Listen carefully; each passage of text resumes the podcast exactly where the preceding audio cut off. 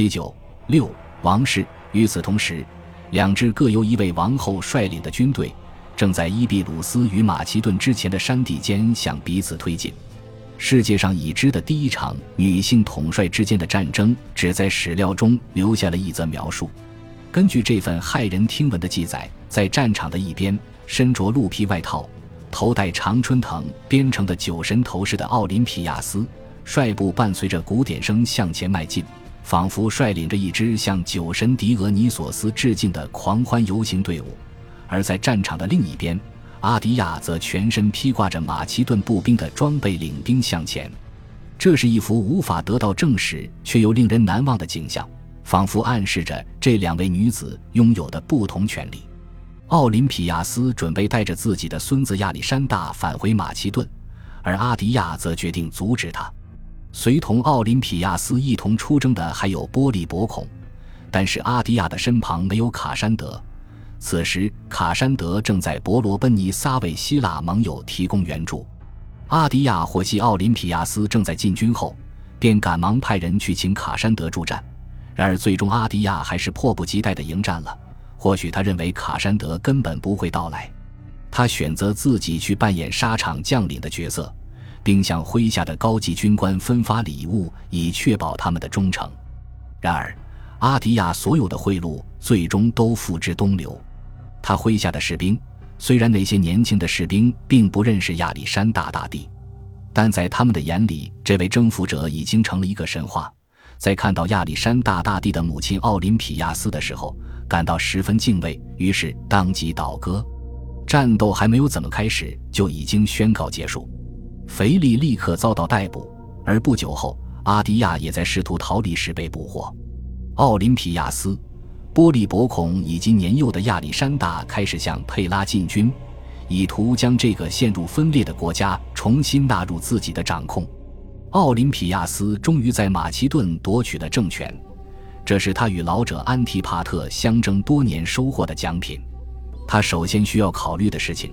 就是如何处置已经沦为阶下囚的国王腓力和王后阿迪亚。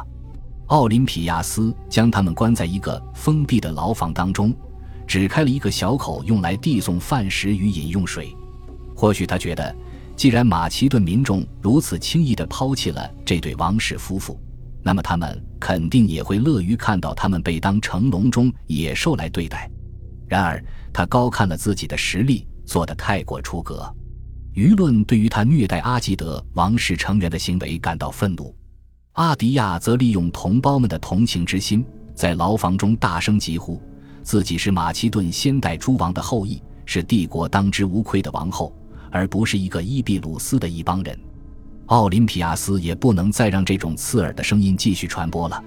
阿基德王室的君主通常会通过杀死自己的亲属来确保自己的统治。但他们总是试图秘密地完成屠杀，但是奥林匹亚斯不再拥有这种选择，他对腓力和阿迪亚的谋杀不得不明目张胆地进行。或许没有一个马其顿人愿意弑君，所以最后是一帮色雷斯人受雇刺死了腓力。与此同时，身为女性的阿迪亚则被赋予了自杀的权利，并且还有多种自尽方法可供她选择。奥林匹亚斯将一把宝剑。一条绞索和一杯毒药送进了他的牢房，并命令他选择自己喜欢的方式自我了结。阿迪亚直到生命的最后一刻还是选择了反抗。他脱去自己的衣服，并没有使用看守者送来的绞索，而是用衣服作为绳索自缢了。看守他的卫兵汇报说，阿迪亚英勇赴死，完全可以称得上悲剧中的女主角。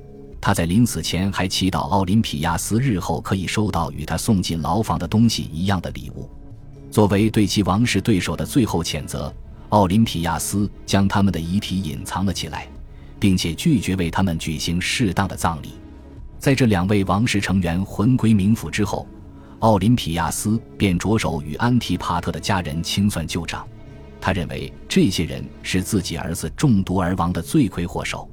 现在安提帕特已经逝世，而他的儿子伊奥劳斯也早已故去。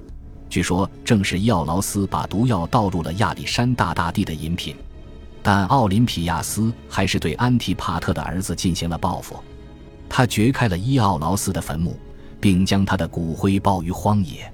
接着，他又诛杀了安提帕特的另一个儿子尼卡诺尔。虽然这个人与亚历山大大帝之死并没有丝毫关联，但是根据马其顿长久以来的风俗，他因为与其他敌人拥有血缘关系，所以就被认定为敌人。卡山德此时身处伯罗奔尼撒而遥不可及，奥林匹亚斯没法去那里将他抓获。不过他还是选择将百余名卡山德的党羽尽数处决。奥林匹亚斯觉得自己必须在卡山德试图入侵之前消除他的支持基础，因为卡山德很快便会率军北上了。感谢您的收听，喜欢别忘了订阅加关注，主页有更多精彩内容。